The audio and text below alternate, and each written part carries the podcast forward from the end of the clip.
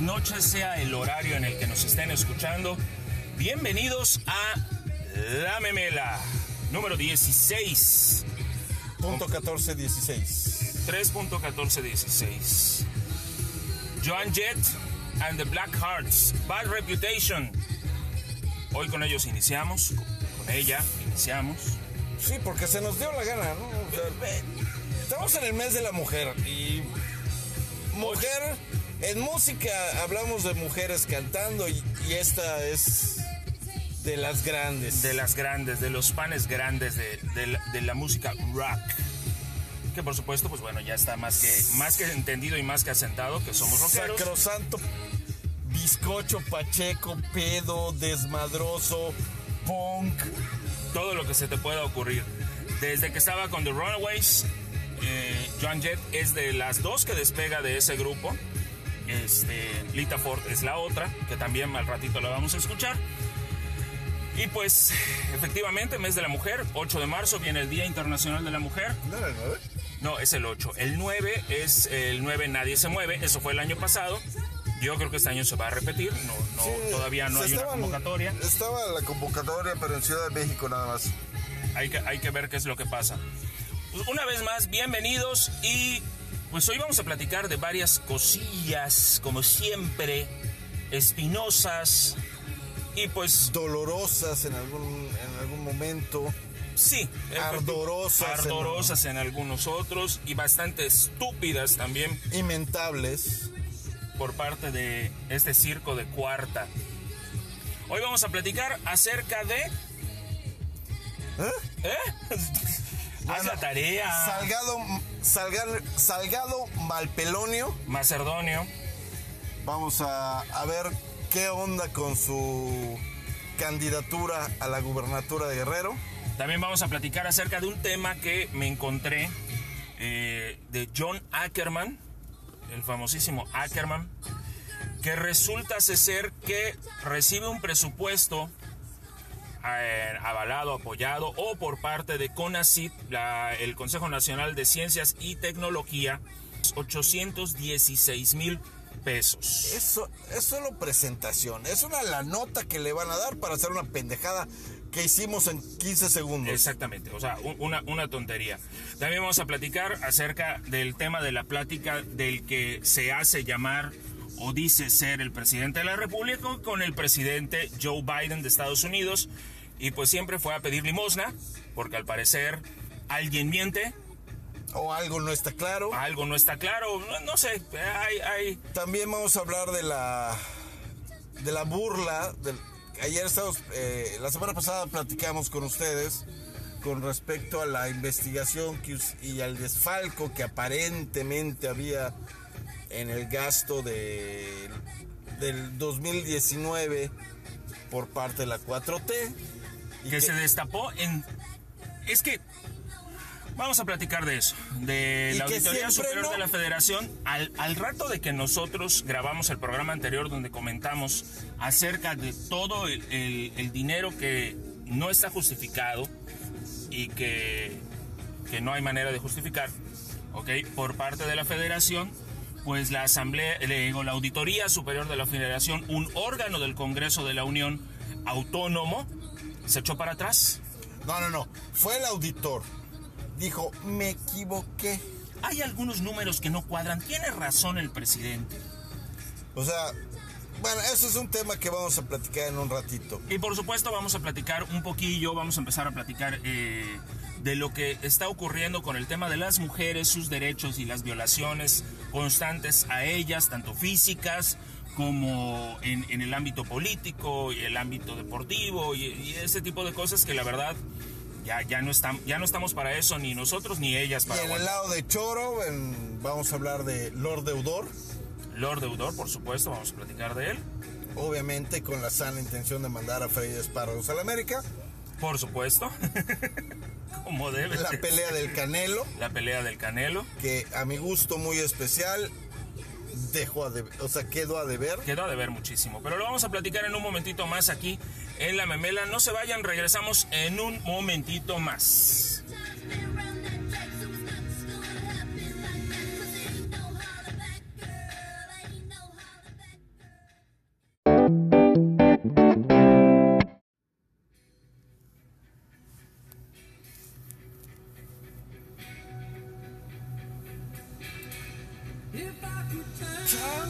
Time. If I could find a way, I'd take back those words that'll hurt you. And you say, I don't know why I did the things I did. Señora Rola del al- de Cher, del álbum Heart of Stone. If I Could Turn Back Time. Tremenda rola. Esta canción tiene una historia muy simpática. ¿Cuál será? Cuéntame.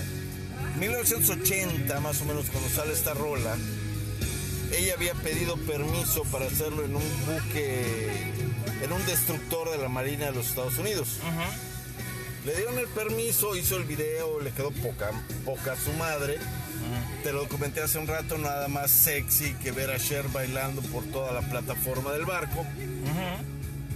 Pero en el mismo año se dio la este espantoso evento de que la Marina se da cuenta de que la canción In the Navy, que era la que les abría las puertas a todo el a todo el rango de de solicitudes de, de alist- o sea, para alistar a los norteamericanos a la marina era cantada por un grupo llamado The Village People. Y eran así como que Muy, muy masculinos, Es- sí, muy varoniles. sumamente volátiles en sus modos. Y ya como que no les gustó. En el año de 1989 sale esta canción del disco Heart of Stone. Es el segundo sencillo de este disco. Y cuando sale Cher, justamente en este destructor de la Marina, Se quedó con el puesto. o sea, no, no, no, ¿cuán- ¿cuántos daños habrán causado tantos adolescentes, preadolescentes? Se habrán infringido en ellos mismos mientras veían este video una y otra. Yo me suicidé varias veces con este video. Sí, te creo. O sea, me jugué el pellejo cuantas veces no te puedas imaginar. Ay, el que entendió, entendió. Y el que no vamos, me a, vale madre. vamos a empezar a platicar acerca de los temas que tenemos sobre la mesa. El tema de John Ackerman. John Ackerman es un individuo que eh, puede, puede tener muchísimos calificativos eh, eh, el tipo. entre- ¿Imbécil? eh, imbécil, ¿Estúpido? Misógino, Cara de pi, machista. eh, como cuando hay. Exactamente, se queja de todo, nada le parece, nada que, que, que agreda a la cuarta le parece. Y este señor, pues resulta ser que recibe eh, por parte de CONACYT un presupuesto de 5.8 millones de pesos para hacer Una rudísima investigación. una investigación que, según pude averiguar, se trata de una investigación de memes. ¿Ok?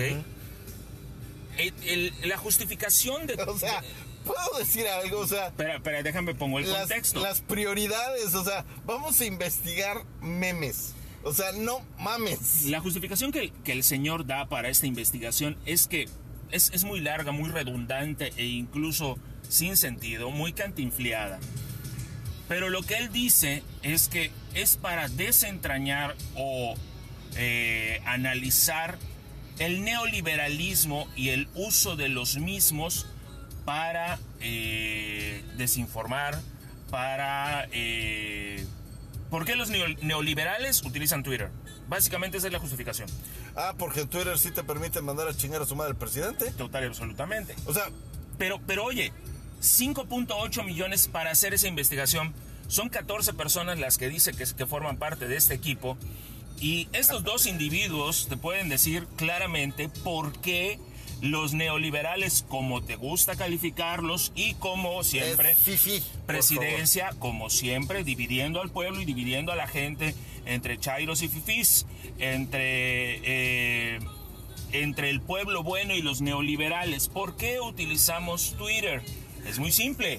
porque todo mundo está col- eh, coludido con Calderón. Es que lo que lo que dice presidencia es que Twitter, los memes y todo eso es una manera, es un complot para atacar todo lo que haga la cuarta. Entonces Zuckerman, obviamente con su título de cromanueces y con sus rodilleras bien puestas, le dice al presidente, señor presidente, yo le voy a decir porque voy a hacer una investigación a fondo del por qué esta empresa tan neoliberal como Twitter le da cabida a esos insultos, a esos Con ataques, cinco milloncitos me da. a ese por qué no nos quieren, señor presidente.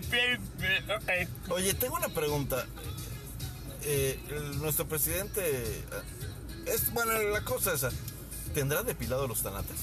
La verdad no sé, y si no, recuerda que... Porque si no, Ackerman estaría... No, acuérdate que si la tiene depilada, la tiene ocupada.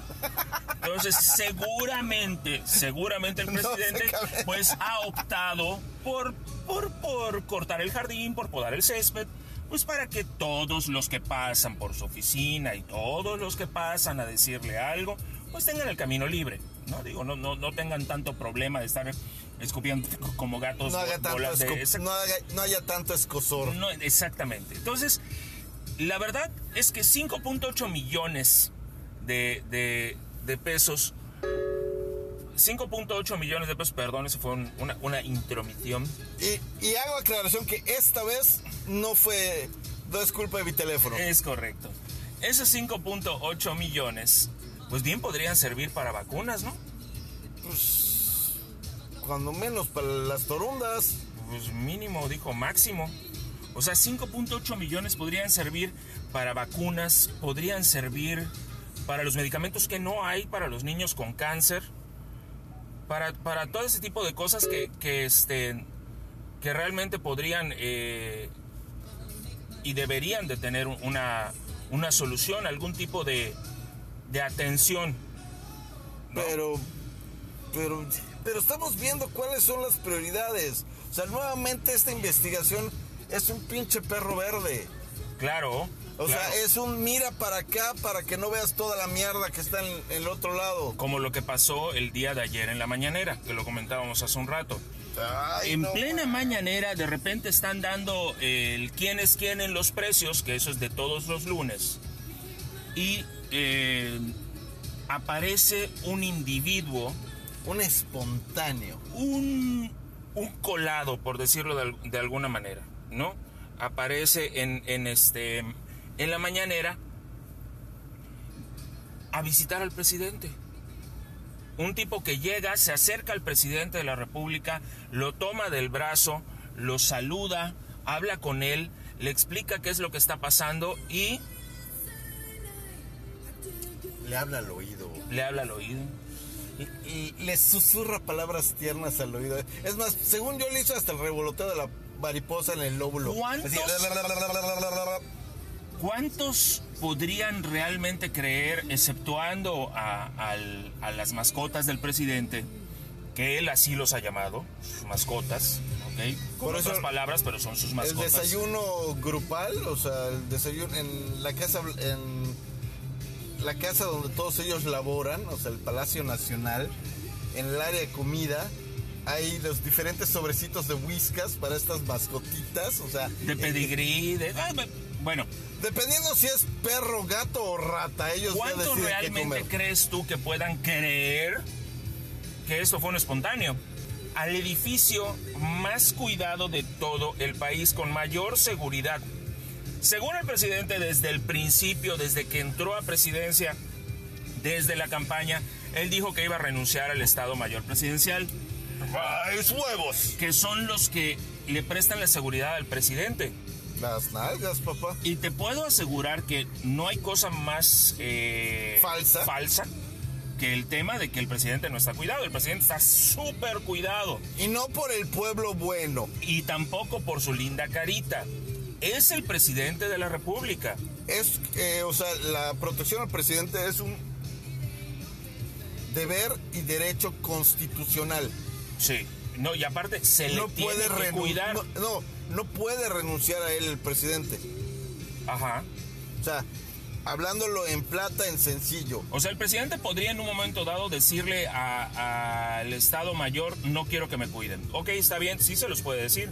No quiero que estén cerca de mí. Ok, sí, también se lo pueden decir. Pero tienen que estar ahí. Pero tienen que estar ahí. O sea, ellos tienen, tienen la obligación y el deber de protegerlo. Esa es su chamba. Si bien no se le ve todo el tiempo al Estado Mayor cerca del presidente, tampoco se le ve todo el tiempo eh, ahí paraditos y todo, allá están. ¿Y Entonces- tienen que estar? Entonces, este individuo, ¿cómo crees tú primero? Llegó y se paró frente a Palacio y dijo, ¿por dónde podré entrar? ¿Ok? Por la puerta. Ok, puedo entrar por la puerta. Te recuerdo que las ventanas en palacios todas tienen protecciones. Sí, claro, no tienen que tenerlas. ¿Cómo entro? Por la puerta. Ok, tengo que saltar vallas, tengo que identificarme, tengo que eh, pasar a un lado de ellos, tengo y si no cumplo ninguno de los requisitos, Tengo que pasar por 357 millones de soldados que van a. que están entre la primera puerta y, y el, y el tapete. y, y aquí hay esto, esto es muy, muy importante y muy interesante. El presidente puede decir no quiero que me cuides, pero recordemos que los militares tienen eh, bajo su resguardo y bajo sus órdenes, o más bien, ellos están a las órdenes de una institución presidencial. Luego, si hay un ataque hacia esa institución presidencial, los soldados tienen que salir a dar la cara. ¿Ok? Si este individuo... No no- que les vean la cara. Exactamente, que es como quiere que lo haga el presidente. Si este individuo no se identificó en la puerta, ¿cómo entró? Oye, por cierto, ¿notaste eh, la foto que el espontáneo y el, y el. ¿Cómo se llama? El chavo este enfermo de COVID que estaba en el hospital. eh, ¿Se parecen mucho? La verdad no me di cuenta. A la que, a que fue a visitar el preciso en los primeros días de su compañía que fue al hospital a ver cómo, cómo está este enfermito. Bueno, también ese caso se dio eh, con Peña Nieto en algún momento que él fue a una inauguración de un hospital a ver precisamente a un enfermo y había un, un tipo allá que luego se sacaron otras fotos presumiendo que era la misma persona que es parte del Estado Mayor Presidencial. No me extrañaría que utilizara la misma técnica presidencia, pero ¿a Ah, quién no, le quieren no- ver la cara? Yo no estoy diciendo que nos están viendo la cara. Yo digo, ya te diste cuenta que se parecen. Te voy a decir una cosa. en el caso esto que, que sucedió con, con el presidente, de que alguien se acerca hasta donde está el presidente junto a él, porque no es así como de, de este de lejitos le aventé un zapato como en alguna ocasión sucedió con Bush en una conferencia de prensa. Y como en el avión la semana pasada que le mentaron la mano. Ah, eso te quería decir. Mira, me encontré el video, a ver, a ver si, si lo podemos escuchar. Yo creo que sí.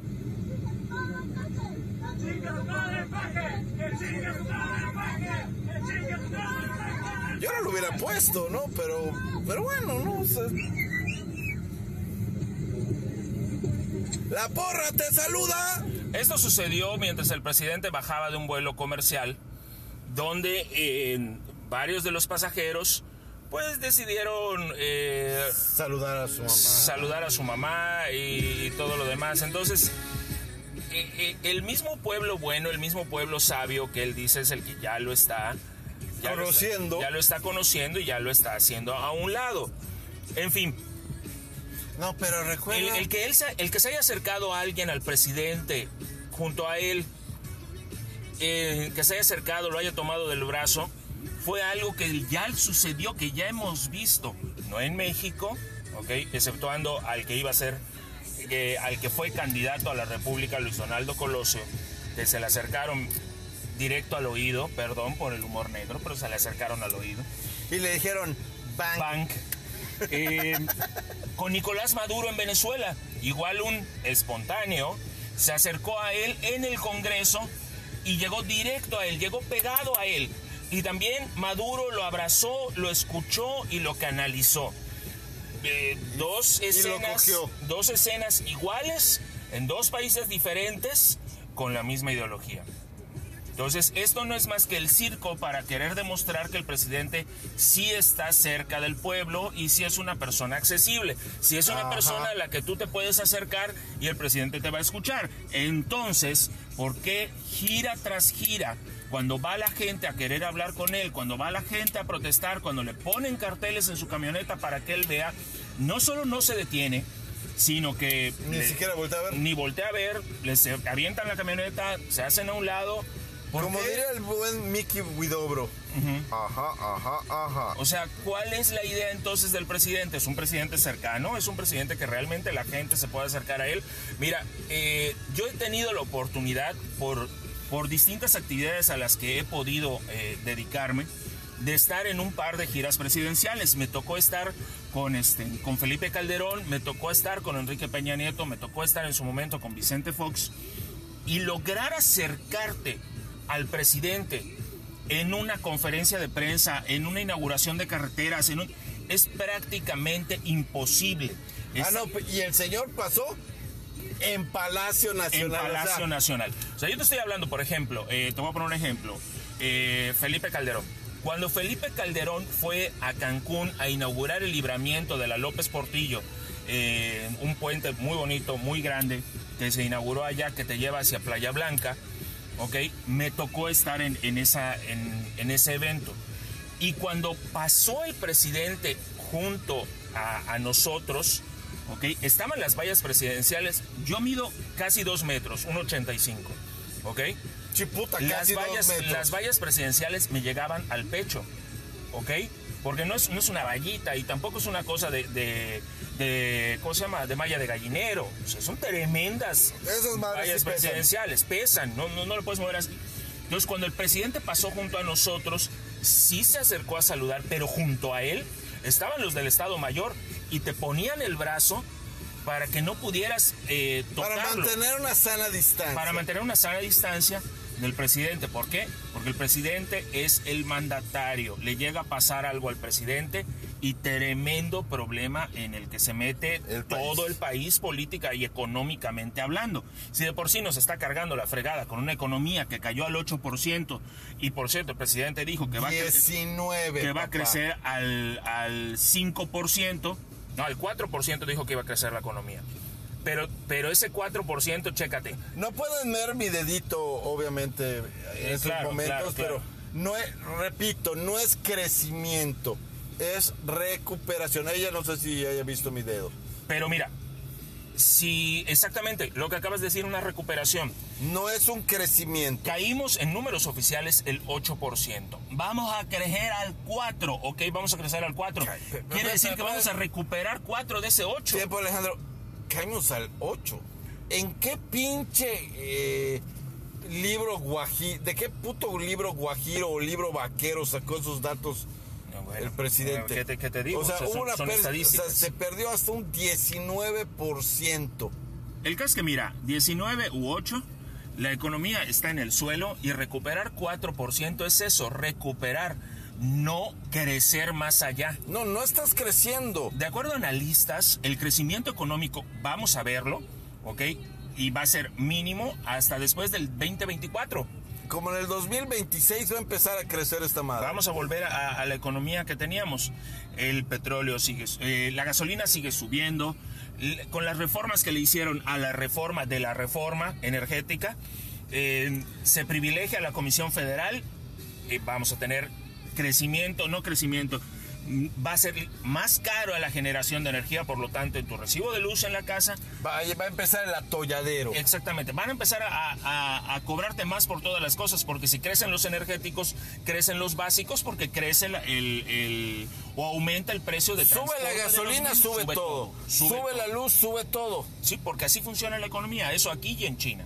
En fin, yo creo que podemos dejar por este momento este tema y regresamos en un momentito más a la memela, no se vayan.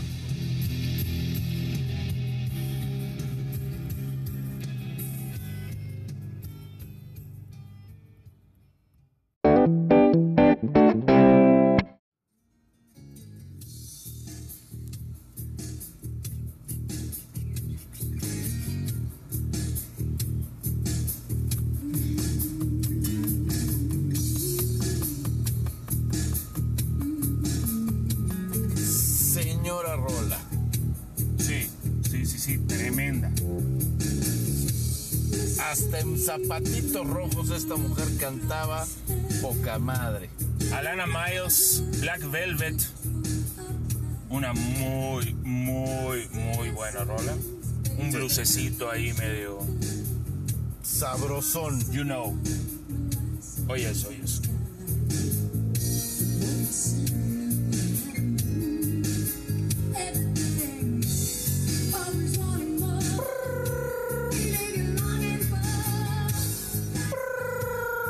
Tu teléfono, no el mío. Regresamos a la memela Black Velvet, Alana Miles. Una de nuestras favoritas en el programa. Creo que le hemos puesto Más de una vez. más de, más de una vez es- esta canción. Y pues vamos a platicar un poquito acerca de lo que sucedió la semana pasada. Oye, Biden, fíjate que pues te estoy hablando aquí por el Zoom. Pues, ¡hum! No sé, se ve muy bien, ¿no? Está, está- está bonita la oficina. Eh, oye, eh, oye, Biden, eh, pues ya ves cómo está la cosa por aquí, ¿no? Eh, y necesito vacuna. Eh, señor presidente, ¿está usted hablando a la caseta de vigilancia todavía? Este, creo que tiene que conectar bien su equipo. Hay que pagar el internet, hijo. Dudo mucho que el presidente de la República para eso tiene un equipo de gente, eh, voy a poner entre comillas, capacitada, porque claramente no lo es. Eh, el presidente de la República tuvo una conversación por fin con una reunión de trabajo Virtual. virtual con Joe Biden, eh, presidente de los Estados Unidos, y se trataron varios temas de trabajo bilateral, entre ellos el tema de migración, eh, Tema muy importante. que es un tema muy importante, ya que recibimos eh, muchos aranceles por parte de los trabajadores eh, migrantes de, a Estados Unidos. También se platicó acerca de, el- de la cantidad de militares que tenemos apostados en, nuestras fronteras. fronteras para evitar el flujo de migrantes. Y también algo muy curioso, ah, por cierto, el presidente citó a Porfirio Díaz con, con Biden. Dice, dice el presidente, No, es que el presidente Porfirio Díaz, que estuvo en el poder un par de años, 32, 32 años. Él decía, pobre de mi México, tan lejos de Dios y tan cerca de Estados Unidos. Cuando escuchó eso, Biden nada más empezó a reír. Y dice el presidente, pero yo digo, bendito México cerca de Estados Unidos. Corte A. Oye, Biden, necesito vacuna, culero. ¿no te quedan por ahí algunas vacunas para que nos dones? Según el presidente de la República, Pero la palabra dona es lo importante ahí. Sí. O sea, yo estoy seguro que eh, parte de la política de México es dar la donación de productos. Y en, y en este gobierno eh, han, de, han de ver mucho por la dona. Sí, no, no. Por la donación, perdón, Sí, por la claro. donación, claro. eso ¿Quién es- dona? ¿Cómo se dona? Por dónde se dona. Sí, eh, que la dona esté eh, fiscalizada por ¿Quién el la dona? Sí, muy importante. Es muy importante. Pero bueno, el caso es que el El presidente... caso es la dona. El caso es la dona. El presidente de la República le dice a Joe Biden, oye, Hay que cuidar el virote. ¿nos puedes, ¿nos puedes regalar algunas vacunas? Digo, algo que te sobre por allá, no sé, algo que tengas en el cajón. Y que, que después, no de como, usando. y después de como 45 minutos de cagarse la risa, o sea, me quiero imaginar que el señor Biden, después de recuperar el aliento, después de unos 40 minutos de literalmente estarse cagando de la risa, Cuando le preguntan a Joe Biden, señor presidente, eh, ¿nos la dona? podemos este, a platicar un poquito acerca de la donación por parte de ustedes. Esto no lo dijo este, el presidente de México. Eh, podemos platicar acerca de, de una donación por parte de ustedes de vacunas que podamos necesitar. Eh, Biden claramente dijo, "Ah, lo platicamos, lo platicamos. Al poco rato, al poco rato, Se oyó el grito desde la oficina de Biden. ¡Tu mamá! Sale la vocera del gobierno de Estados Unidos y dice, eh, le, preguntan, le preguntan los de prensa, va a haber una donación por parte de- del gobierno norteamericano de vacunas a México y dice no, no, no vamos a donar nada porque el presidente Joe Biden tiene como compromiso la vacunación de, de los norteamericanos primero. Lo cual es No solo lo que se comprensible, sino lógico. No, él se comprometió desde el principio de su mandato, que no tiene mucho, por cierto, a ver qué pedo con la vacunación, o sea, con los con la salud de los norteamericanos. En sus primeros 100 días de gobierno, él se comprometió a un número de vacunados y en eso está trabajando. Están entre un millón seiscientos mil vacunados diarios. O sea, aquí en México llevamos Dos un millones. millón seiscientos mil Casi 2 millones de mexicanos. en tres meses. Más o menos, pon tú, tres meses. Cuatro, si lo cuentas desde diciembre. Y ahí en un día No solo eso, sino que ni siquiera le han puesto la segunda dosis a muchos de los médicos de, de- Espérate, de espérate, primera espérate. línea. Espérate. Solo estoy hablando de primeras dosis. Claro. Estoy hablando de inyecciones. dice, dice también presidencia que ya se le puso eh, a 200 mil médicos, a 200 mil médicos la segunda dosis. ¿Dónde? No lo sé, no tengo idea, porque incluso esta semana hubo una Creo que en protesta. Estados Unidos lo hicieron. Hubo una protesta aquí en Mérida. No, a 200 mil médicos mis bolas. 200 mil pelanás de, de los del Ejército de Salvación que maneja. De los serviles de la de los patria. serviles de la patria. Entonces, eh, ¿quién está mintiendo acá? Yo creo que esa sería la pregunta. Porque algo muy interesante. Hace unos días estaba viendo una entrevista de Loré de Mola, precisamente, En Loret, el, el programa que tiene en Latinos, que agarró al director del SAT, eh, hacia al furby. al Furby. Lo agarra y le dice, Machín, ¿qué pedo con las vacunas? A grosso modo. Tenemos suficientes. No, que ya se pagaron de dos- eh, 250 y tantos millones de vacunas para todos los mexicanos y que la... Y Loret hizo hincapié. ¿Ya se pagaron? Y este cabrón fue diciendo, de acuerdo a los contratos, porque con algunos contratos se paga primero y se recibe después, se paga un adelanto o se, se paga contra entrega, pero ya están apalabradas. ¿Cuántos eran? Eh, tenemos que tener 126 millones de vacunas para todos los mexicanos. 120, somos 100, casi 127 millones de mexicanos. Entonces, mínimo se necesitan 254 millones de dosis. Hablando de que son dos dosis de las vacunas que tenemos que tenemos supuestamente llegando hoy a las 9 de la mañana en teoría Llegaban 800 mil de Pfizer. 800 mil de Pfizer. Qué bueno, los felicito. Claro, por supuesto, cualquier vacuna que llegue es bueno, pero, pero- Sol- que llegue una vacuna, o sea, cualquier vacuna que llegue es bueno, solo que cumpla un, un pequeño requisito. Un pequeño requisito. Que lleguen. que lleguen. O sea, que dejen de mentir y dejen de hacerse pendejos. Ahora, eh, eso es precisamente, ¿quién está mintiendo? El secretario de Hacienda dice que ya tenemos cubierta a la población con el determinado número de vacunas que ya se comprometieron, que algunas ya se pagaron, pero que es un hecho que vamos a tener todas las vacunas que necesitamos para México. Eso dice el secretario de Hacienda. Y luego el presidente de la República va y le dice a Biden, Dona. dónanos unas vacunas. Entonces no tenemos vacunas, estamos buscando que alguien nos done vacunas. O sea, ¿cuál es la realidad? O sea, estamos buscando una certeza. Ya ves que Pepillo Origel se fue a vacunar a, a Miami por segunda ocasión. Ajá. Hijo de puta lo vuelve a soltar en, en redes sociales. En Twitter. O sea, yo en lo personal no tengo nada en contra del señor. Eh, está haciendo su trabajo, está cuidando su salud.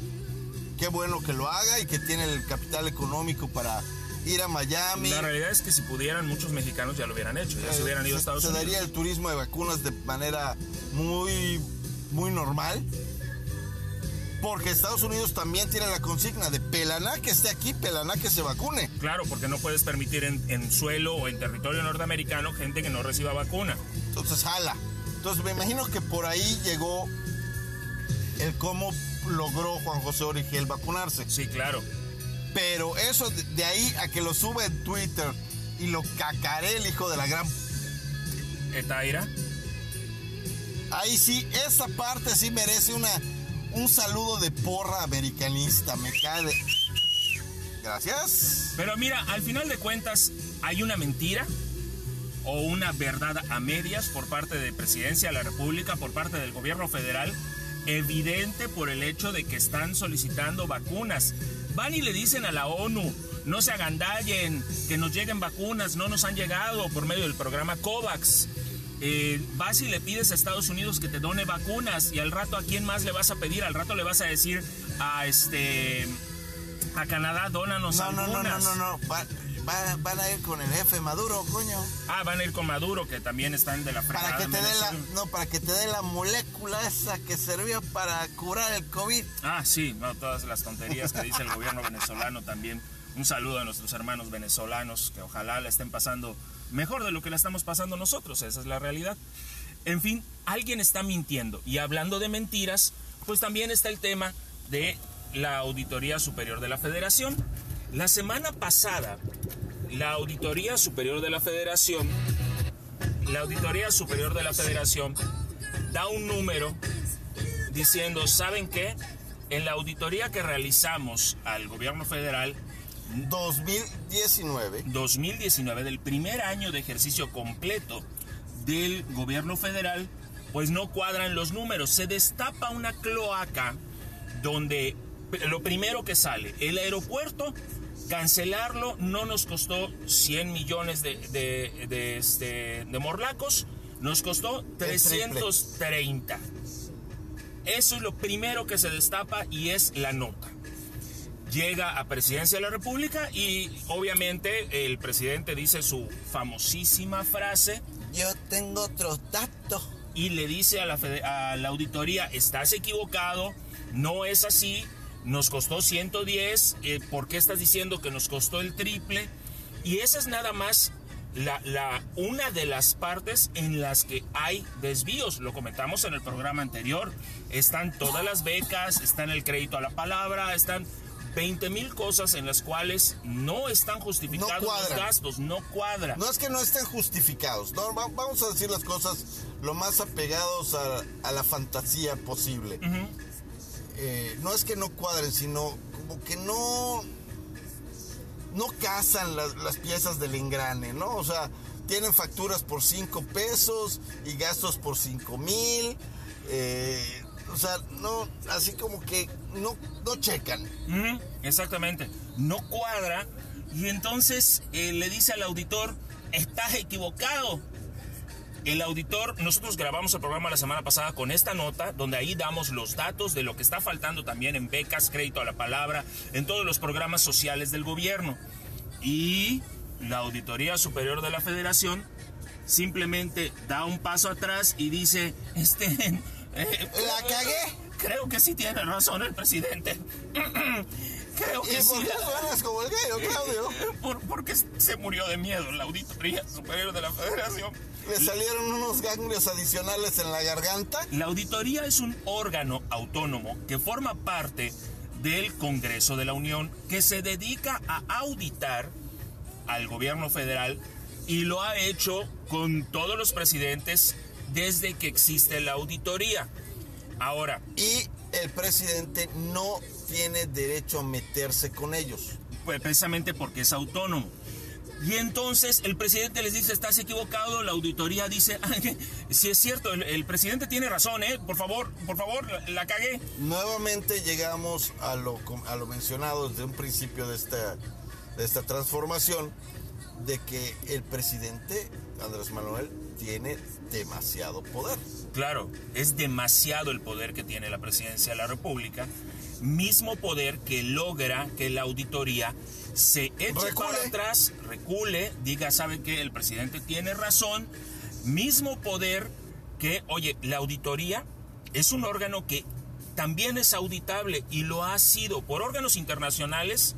La auditoría ha logrado ser y ha sido auditada y ha salido con buenos números, ha salido bien y ahora resulta que la auditoría y su equipo de trabajo son una bola de pentontos El auditor en jefe con años de experiencia resulta ser un pobre pendejo. a los ojos del presidente y mientras sea a los ojos del presidente como el 90% de las cosas en este país no funcionan si el presidente dice no es cierto. O si te comenta que tengo otros datos. Exactamente. Entonces hay que ver el desenlace de esta historia, en dónde acaba. No, espérate, espérate, no. El desenlace está claro. Bueno, efectivamente, el desenlace. O sea, está yo claro. ya dije que tengo otros datos y que las cosas son así. Y punto. Y se acabó. Es como la, eh, la- la modificación a la ley de electricidad.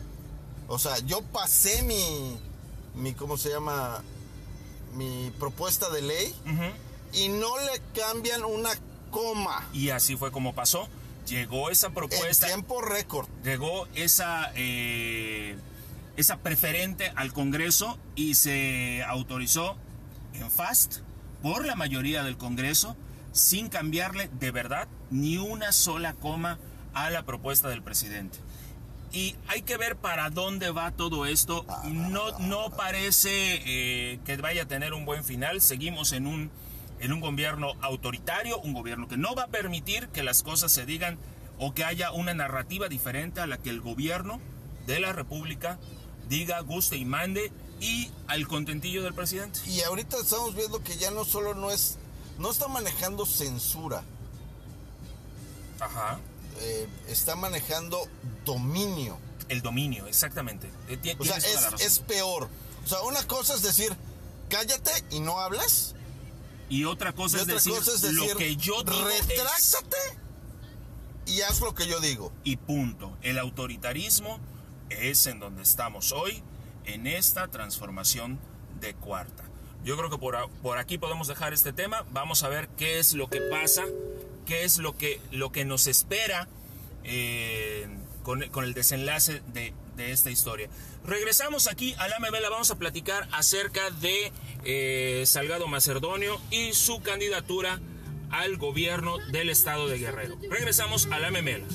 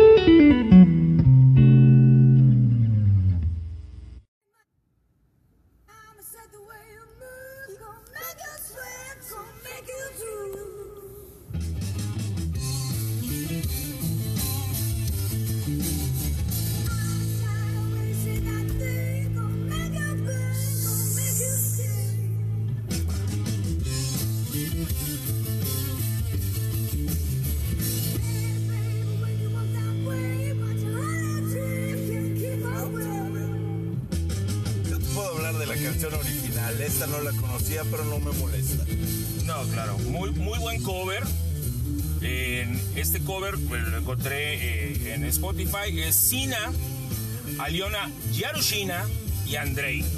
Black Dog de Led Zeppelin. Un muy buen cover. Ese.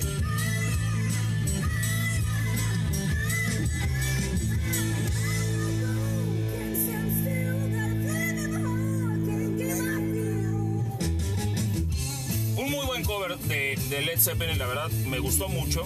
No podía dejar de, de- de ponerla. Algo de Zeppelin. eh, eh, algo, algo de Zeppelin.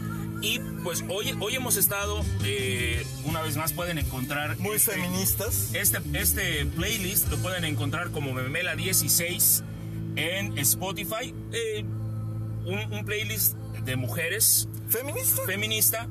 Y todo esto con motivo Del tema que vamos a tocar ahorita. de uno de, de parte es parte del tema que vamos a tocar en este momento de eh, el 8 de marzo el Día Internacional de la Mujer y pues es en honor a ellas tan bellas las mujeres de, de- de todo el mundo y sobre todo las mujeres de nuestro país que están sufriendo de verdad un, un este hoy más que nunca creo En yo el caso de Guerrero, un maltrato de animal. en el caso del todo el país están recibiendo un maltrato hoy por hoy creo que más grande del que han recibido en los últimos años. O más bien se están des... la comunicación y Pues sí, la, can- la cantidad de... O sea, está este güey de. que tiene cuatro o cinco mujeres breve. Breven, que ha salido en. ¿Cómo se llama? Con Ciro Gómez Leiva y que han subido videos denunciando en, en YouTube. en y redes sociales, en el famosísimo Me Too de Twitter. El, el señor tiene un programa en ADN 40, es productor, él es el que, el que tiene la idea de la ciudad de las ideas, que es un evento que se hacía cada año. Se Eh, dice que es Pitochi también. pues también dicen por allá. ¿no? Ahí están los temas de violación que no se están atendiendo en ese caso. También está Espérate, el no caso- podemos decir que sean temas de violación. O sea, vamos a decir tema de abuso en contra de mujeres. No, es que también son temas de violación porque las denuncias han sido muy claras. Mujeres que denuncian haber ido con él con la promesa de que él las va a ayudar a crecer profesionalmente. Van a platicar con él y él en algunos casos ha sido de que las encierra en una oficina, abusa de ellas sexualmente y vaya bien. Y muchas de ellas no hablaron en su momento. Y hoy, como dices, gracias a, la gran apertura que hay en comunicación con respecto a Twitter, Facebook, YouTube, to- todas las redes sociales han logrado que estos temas se vayan conociendo. Ese es un caso. Otro caso es el que nos ocupa en este momento.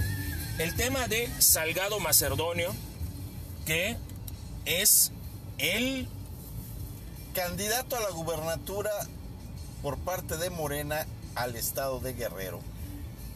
Desde hace semanas, este señor primero fue precandidato, luego se inscribió como candidato y el, el sector feminista o todas las mujeres empiezan a sacar el tema de que el señor tiene cinco o siete denuncias, ¿ok? Cinco denuncias, perdón, tres por violación y otras por acoso. Entonces, Son expedientes abiertos. son expedientes abiertos. Uno de ellos ya dijeron que no, que porque ya prescribió, que fue en el noventa y tantos y ya no, no, no Ah. hay delito que perseguir. Ah, ¿estas cosas prescriben? que yo sepa, no. O sea, yo sabía que Bueno, los delitos prescriben siempre y cuando no haya habido un seguimiento del mismo. Ah, o sea, si me valió pito a mi Procuraduría General de, eh, de Justicia y no, y no le hice el seguimiento, ya prescribe. prescribió. Prescribe. Ah, ok. Eso es en la mayoría de los delitos. Hay algunos que se persiguen de oficio. Extrañamente, este no es uno de O ellos. sea, yo sabía que violación y homicidio son no tienen fecha de caducidad. Eh, Eso tiene mucho que ver con las legislaturas de cada estado. ¿ok? Ahí en el estado de Guerrero, ¿ok? la violación sí no, es algo que, no es algo que se persiga de oficio. El homicidio sí, el robo también, pero la violación no. ¿Por qué? Porque pues la violación, ¿para qué? ¿No? Digo, ¿para qué lo hacemos de oficio? ¿Para qué seguimos persiguiendo? Si ya pasó, total el daño está hecho. Y es así. Ya cooperó. Ah, Y es así como en Guerrero está a punto de llegar a la boleta electoral un violador. Félix Presunto, Salgado, Félix. Salgado Macedonio. No podemos decir que es violador porque no se ha comprobado. Bueno, hijo, tú- el otro día lo platicamos, en- de hecho en el programa anterior. No, no, si no. existe la presunción de inocencia, Existe la presunción de culpabilidad. No podemos afirmar que lo sea o no lo sea.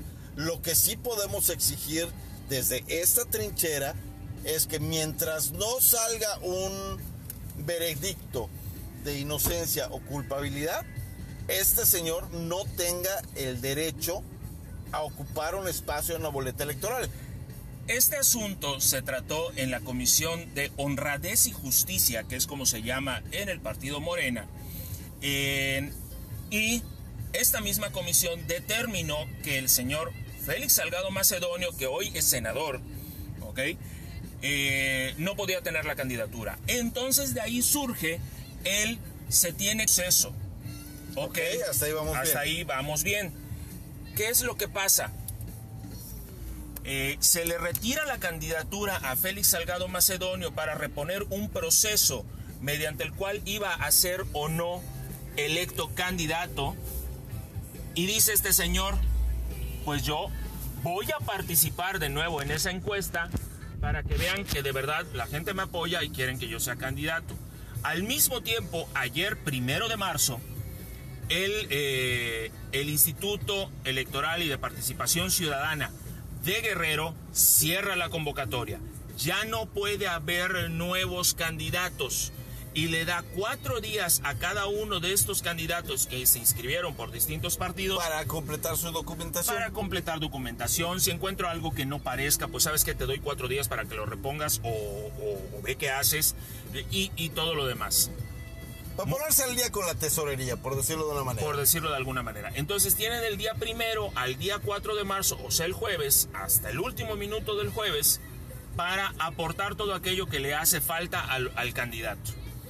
A Morena, al parecer, solo le hace falta el candidato. Exactamente. ¿Qué pasa? Que es a Morena, el instituto, el IEPAC de, de Guerrero, no le puede, no puede aceptarle un nuevo candidato. ¿Qué quiere decir esto? Que el candidato es Salgado Macedonio y por mucho que presenten una encuesta en la que salgan personajes como Beatriz Mujica a la gubernatura de Guerrero, pues no lo pueden suplir. ¿Qué va a pasar? ya se les acabó el tiempo. Salgado Macedonio va a llegar a la boleta. Y o, pues Morena se queda sin candidato en el estado de Guerrero, cosa que no va a suceder, porque por sus pontificios tanates, el presidente de la República sigue defendiendo a este personaje, presuntamente un violador lleno de denuncias y muchísimas que no todavía no se destapan, eso te lo puedo asegurar. Mi pregunta es, ok, estoy de acuerdo que... Puedo estar de acuerdo en que el señor no le puedo demostrar en este momento que sea culpable o inocente. Ninguna de las dos. es correcto. Vamos a terminar el proceso 1 para empezar el proceso 2. O sea, coño, preciso. ¿Qué está diciendo de sus políticas? Aparte de me valen madre las mujeres. Ah, se va a hacer lo que decíamos hace un momento. Me importa un cacahuate la ley. La ley, me importa un cacahuate. Me paso por los pontificios tanates, las instituciones, las secretarías, los decretos. Y más importante aún, me importa una real y reverenda ingada lo que le pase o le deje de pasar a las mujeres, porque el presidente que se ha dicho y se ha autonombrado como el más feminista que hemos tenido es un misógeno, machista y que le vale madres lo que le pueda pasar o dejar de pasar a las mujeres en este país. Si no le importan ni un niño ni un bebé, pues, ¿qué les va a ¿Qué le va a importar exactamente? O sea, yo creo que realmente no hay nada que le importe al presidente más allá de lo que él crea que realmente debe importar. ¿Ok? Entonces, al no haber el apoyo de presidencia, pues y el, el IEPAC de Guerrero va a tener que aceptar a, a Macedonio y Morena, porque no, no le queda de otra al IEPAC en Guerrero, ¿ok? Porque ya es un candidato inscrito, él ya no puede hacer nada. ¿ok? Esto, es, esto hay que ser muy claros. El IEPAC en Guerrero no puede ya hacer nada más que Morena decir voy sin candidato. Y eso Morena no lo va a hacer. no lo va a hacer porque además están sujetos a la voluntad de un individuo, un, un, un, este, un despojo humano, como lo puede ser Félix Salgado Macedonio, se baje de la candidatura y diga, pues no, no voy a ser candidato porque la realidad es que debo de responder ante estas denuncias y ser investigado para que se demuestre mi inocencia. Ok, Hay que- que aclarar este pedo. hay que aclarar este asuntito, básicamente. Eh, si Félix Salgado Macedonio llegase a hacer esto, le calla la boca a todo mundo. Nos va a callar la boca a nosotros, ¿ok? Tendría que tener tanates primero. y no va a suceder. Al gobierno de Guerrero va un violador.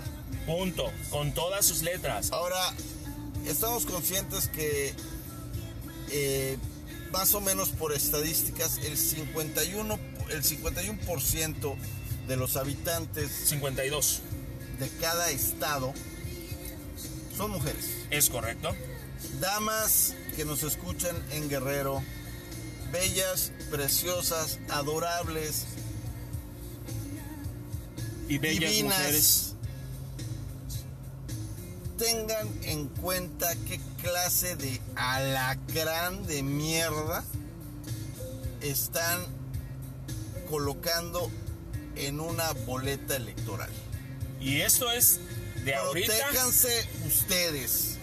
Porque al parecer el gobierno no el está gobierno para no les protegerlas. interesa protegerlas. El gobierno no está interesado en Ni el protegerlas. gobierno, ni el presidente, ni las instituciones, y mucho menos el que está como candidato, les interesa protegerlo. Hoy hubo una protesta frente a Palacio Nacional de un grupo de mujeres, eran como 18 o 20 mujeres que estaban protestando, haciendo- Encapsuladas. encapsuladas, haciéndose presentes para manifestar su desacuerdo con Salgado Macedonio y el que un violador llegue a la boleta. Y, Presidencia de la República, pues ni caso les hizo, se tuvieron que ir a un metro a, hacer su manifestación. Y luego se está preguntando el gobierno federal por qué las mujeres se dedican a hacer pintas, romper cristales, romper eh, estatuas, eh, hacer todo, todo lo que hacen, que muchos de nosotros no estamos de acuerdo con esa manera, me incluyo entre ellos, pero ¿qué otra manera tienen las mujeres de hacerse notar y hacer, eh, y hacer que, que, que las escuchen? Ah. si no hay instituciones a las cuales puedan acudir porque ni la Comisión de Derechos Humanos se ha levantado, no han dicho nada al respecto. ¿Qué están esperando que suceda? No puedo entender por qué este tema tan delicado no lo pueden tomar de manera determinante. O sea, cero tolerancia. Es que así es como debería de ser. O sea, si das media tolerancia a delitos como la violación, como No, el abuso mm, sexual, no, no, no, sirve de nada, hijo. Olvídate del delito de. Olvídate del delito. O sea, es que es amigo del presidente, no lo podemos tocar. No, ni madre. Eso es muy ochentas. Setentas. 70s, 80s, o sea, cuando eras amigo del presidente y no te podían, pero mira, ni voltear Ya a ver, ni voltear a ver, hay muchísimos casos, muchísimos casos. Oye, estamos en un país donde las mujeres, tú y yo tenemos hijas, tú y yo tenemos parejas, tú y yo tenemos madre, carajo. No, yo no tengo parejas, macho. Yo solo tengo a mi Bueno, sí, a lo que me refiero es que No, no, no. ambos Tengo que, tengo que establecer bien esa, Es esa realidad porque si no me parten la madre. va- va- vamos Tú a- vamos a Tú puedes tener novia si quieres. Eh, Vamos a aclararlo. Ambos tenemos una pareja. Ah, ok. Ok, mujer. Cada quien la suya. Cada quien la suya. Tenemos madre. ¿Por qué demonios el pueblo sabio, y lo pongo entre comillas, acepta o deja de aceptar que cometió un error llevando a presidencia de la República a un soberano imbécil que no hace otra cosa más que defender a aquellos que están junto a él, desde Manuel Bartlett, desde este Salgado Macedonio, Ackerman y toda esa bola de- toda esa bola de imbéciles misóginos que no levantan la voz para decir, Félix Salgado, quítate de ahí. Quítate de ahí porque no eres digno de llegar a la gubernatura. Olvídate del partido. El partido en sí es una basofia. Pero el individuo es dos veces eso. ¿Qué espera el presidente para hacer puntual el hecho de Félix, quítate de ahí? Que el señor presidente que no quiero, me importa una real y pura chingada. Quítate, un violador no va a llegar y que te investiguen. Si resultas culpable, que te castiguen. Si resultas inocente, demuéstralo. Punto. Eso es todo el asunto. Si resulta inocente, en 3, 4 años hay otras elecciones. Vas. No hay pedo. Punto, exactamente. Y en tres años va- te van a decir, es que tú, no, no, no, espérate. Ya se demostró. y aquí está el Papelito expediente donde dice que soy inocente y no pasa absolutamente nada. A cabeza de vaca, ahorita lo están investigando y realmente de acuerdo a lo que habló su abogado hoy en la mañana, es más que nada por la compraventa de una casa y más y no es por delitos de cuello blanco, nada por decirlo, es hacienda. El tema de, de Cabeza de Vaca, el gobernador de Tamaulipas, es un tema que claramente es una venganza, política. política totalmente, donde lo califican como delincuencia organizada porque hay varias personas involucradas. Para que se configure el delito de delincuencia organizada, tiene que ser más de uno el que está involucrado en un tema. Sí, pero ahí salieron la mamá, el papá, los tíos, primos, Porque hermanos. tienen una empresa en la que todos ellos son socios y un departamento se compró acá y, y el dinero se recibió por un tercero. O sea, si Pero- se tiene que investigar, que se investigue. Está bien, o sea, no hay pedo que se investigue. Claro. Y una vez que se demuestre cómo está el pedo, chingó a su Listo, madre. se acabó, me callo la boca y punto.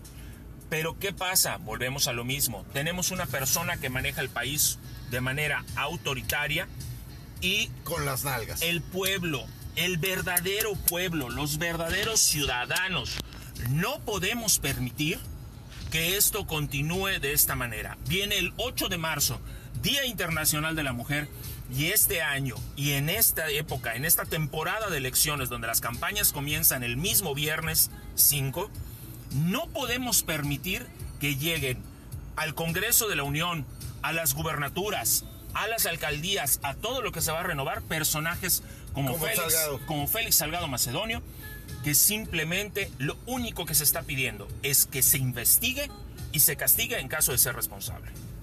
Punto. Bueno. Tan simple y sencillo como eso. Ay, ya me exalté.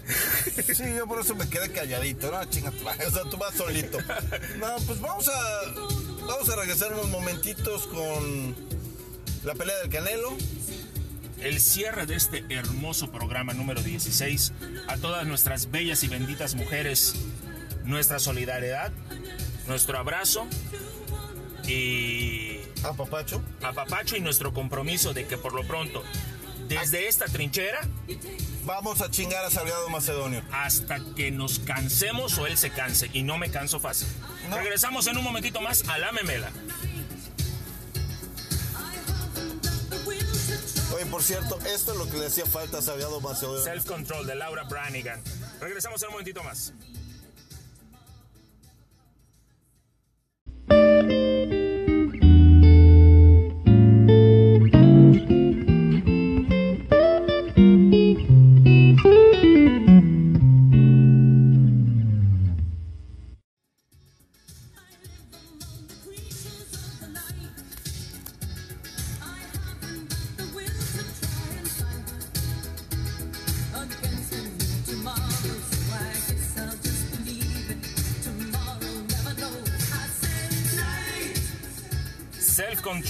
De Laura Branigan, disco del mismo nombre. Una muy buena rola, ya lo decíamos, a- al personaje del que acabamos de hablar. Le hizo mucha falta eso. Ahora vamos a temas más lights, porque ya me cansé de hablar de imbéciles. Es correcto, pero vamos a hablar de otro imbécil.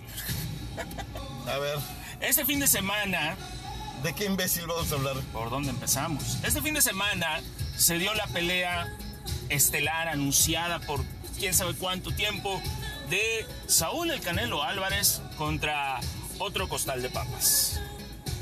Yildirim, un turco que En mi vida había oído de él. viajó a Miami, donde se dio la pelea, para ser el sparring de El Canelo. Una pelea por demás eh, esperada y cantada. El resultado ya estaba muy cantado. Sabíamos que el Canelo iba una vez más a ganar porque pues puro bulto le ponen a, a- a este cuate. El Canelo eh, tiene buen golpe, Tiene buena pegada, tiene buena técnica, sí. tiene buena técnica, pero pues la verdad es que Gildimin desde el primer round se vio que no iba a dar absolutamente nada. Más que las nalgas. Llegó el segundo, lo tumba el Canelo, se para Gildimin riéndose. Eh, llega el tercer round, misma historia, otra vez recibe una golpiza este cuate por parte del Canelo. Y Al momento de salir al cuarto round, cuando el Canelo ya está preparado para salir, a Gildimin en su esquina ya le habían puesto la vaselina en la cara, ya le habían puesto su barbiquejo, ya le habían puesto todo. Y decide su equipo que ya no sale. Ya no sale a enfrentar el cuarto round. ¿Por qué? No lo sé. Lo ignoro totalmente. bueno, ahí te, te va, ahí te va mi supositorio de carne. Eh, la pelea fue de un lado. O sea, literalmente el Canelo boxeó contra un costal. Sí. O sea, soltó golpes y el Dimin ahí fue soltando algunos, pero nada, nada importante, nada que dejara mella, na- nada que dejara marca ni nada por el estilo. Sea, el Canelo prácticamente hizo lo que quiso con este cabrón. Lo que te dije fue un entrenamiento. En el tercer round sí le mete un buen par de madrazos a Gildimin que lo bota. Vas al suelo, se termina el round, Gildimin se va y deciden ya no que ya no va a continuar con la pelea. Ya los, eh, los, no sé, creo que 10 millones de dólares le dieron por esos tres rounds. Ya eh, la cantidad de madrazos pactados por esa cantidad ya habían sido dados, ejecutados y recibidos. Y ya no voy a salir. Macho, si ya no ibas a salir, porque ya te habían dado muchos madrazos, coño, no te paras. Te quedas en el suelo. O sea, te tiraron con el tiempo suficiente de llegar a la cuenta de 10 en el tercer round. Chinga su madre, quédate ahí en el suelo, ya no quieres salir. No seas. Ay, no puedo decir esa palabra porque nos. Censuran como ya Censuran. ocurrió en otras tantas ocasiones. No seas. Falto de tanates. Exactamente. Te vayas, te pares, te rías, te vayas a tu esquina. Y que siempre no. Que dice mi mamá que siempre no. Mira, eh, varios comentaristas eh, de deportes en Twitter dijeron, oye Canelo, por favor, eh, le estás haciendo un daño terrible a tu carrera, le estás haciendo un daño terrible al deporte. ¿Qué es lo que yo veo? La división del Canelo no tiene hoy por hoy, ¿ok? Exponentes que realmente le puedan dar pelea a alguien que al parecer es muy bueno, ¿ok? Es campeón unificado, es, es, es campeón, simplemente es campeón. Pero no termina de convencer precisamente por eso. Se extrañan muchísimo peleas como las de Márquez, la Chiquita González, Julio César Chávez. Pero la verdad es que el Canelo, mientras no caiga, mientras no, El terrible Morales. mientras no pierda el Canelo, van a seguir enfrentándolo con bultos. En, lamentablemente la división del Canelo, repito, no tiene rivales. Hay otras divisiones como donde está el Alacrán Berchel, que lamentablemente perdió la semana anterior, eh, donde están pues el mismo Alacrán, está eh, Velázquez, que es el que le gana. Eh, hay, exponentes en esa división que, de verdad valen la pena. Latin Espadas, que está en- en la división y está a punto, ahí va. La Pero verdad el es que- Canelo no tiene competencia. no tiene competencia hoy el Canelo. Bueno, el mismo Andy Ruiz, hablando de pesos completos, ya, Ya está entrenando. Ya, ya se puso así como que se está sabroseando el cabrón. Se está sabroseando Andy Ruiz. Y eh, yo digo que, mira, tal vez este año no, pero, pero está trabajando para regresar al nivel en el que le vimos. Debería haber una estado. casualidad, lo que tú quieras, pero fue campeón mundial de peso completo. Y Anthony Joshua aprovechó y le ganó y ya simplemente se le subió. Y ya vi un video de él entrenando y la verdad es que aguas, aguas porque Andy Ruiz nos puede dar una muy agradable sorpresa a los que nos gusta el boxeo y, y- y Así como este niño, el Pitbull. el Pitbull exactamente, que es este cuate de Ciudad de México, que también, o sea, el boxeo tiene grandes exponentes en México, muy grandes, muy, muy grandes y buenos peleadores, fajadores. Y pues esperemos que, que el boxeo en México también está la, la Barbie, eh, que también resultó que va como candidata a, a una diputación allá en el centro del Candidato. país. Ah, no, sí es candidata. Es candidata. Este. También mujeres hay, hay muy, muy buenas exponentes de- del pugilismo.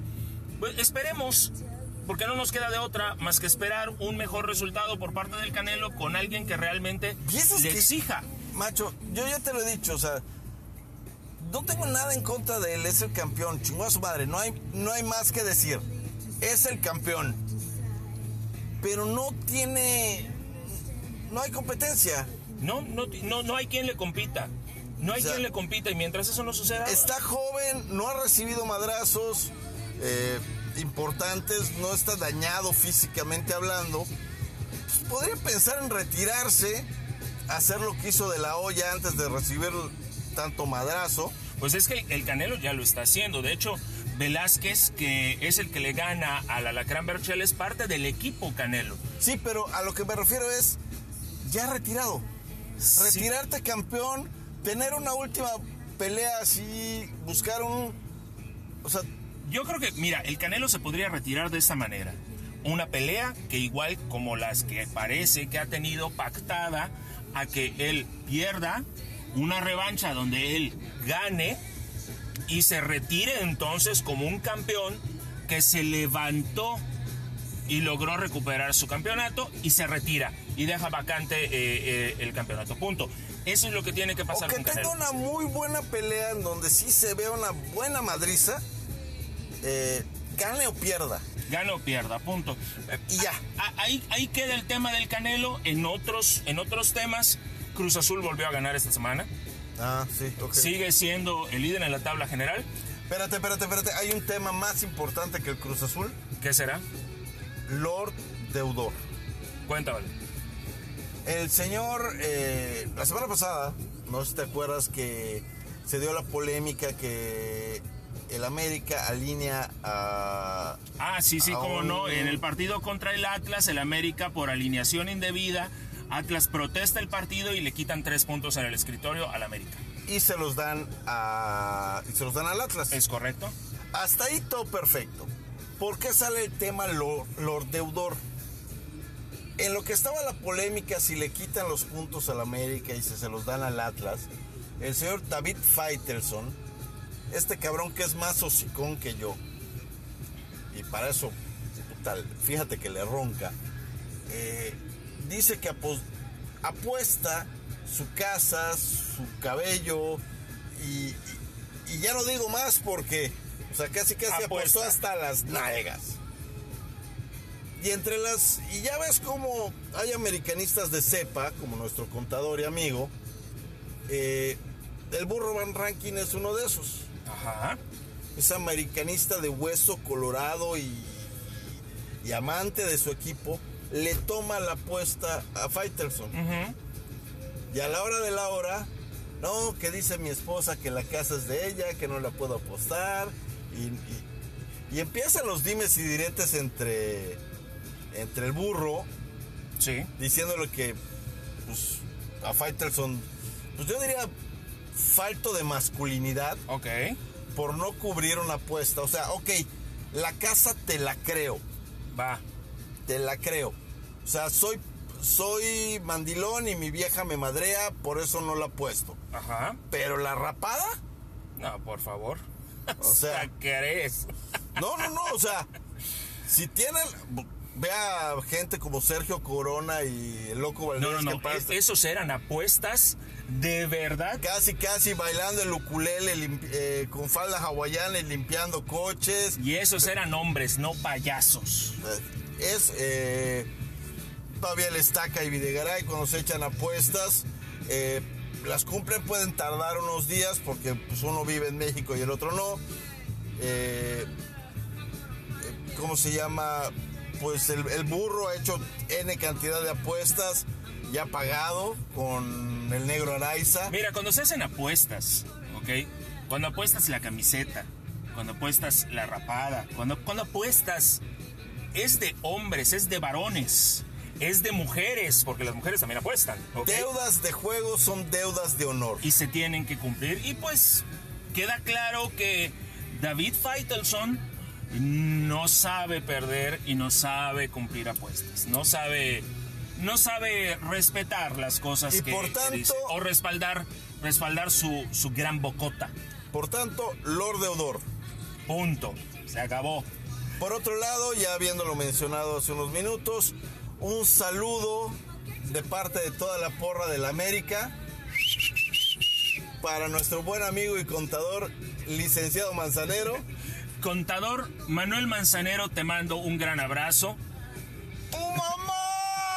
Y por supuesto, no podemos irnos sin antes eh, mandarles saludos a todos aquellos a, eh, que nos han estado apoyando. Las Netas del Neto, que es un canal que está en YouTube, que está en Facebook. Eh, mi queridísimo amigo eh, Ernesto El Neto Maquia. te mando un abrazo muy grande. Gracias por el apoyo que nos estás ¿También es dando también. no sé si es americanista, fíjate, pero sé que le gusta el boxeo. Ah, con el de boxeo podemos platicar largo y tendido. largo y tendido. Pero por lo pronto, pues yo creo que es todo por hoy. Es todo por hoy. Eh, nos espera un mes con, con, con muchas notas, con mucha política. Las campañas ya empiezan en todo el país. La elección más grande en la historia de México. Y pues hay que empezar a, a pensar en lo que hemos dicho en todo momento. Eh, voto útil Que no sea por el inútil. 2021. cuídense mucho. Están en La Memela, nos seguimos escuchando. Síganos en nuestras redes sociales. En Twitter estamos como Arroba hoy memela. y en Facebook estamos como arroba La Memela Yucateca. Pues nos estamos escuchando. Hasta pronto. Bye. Bye.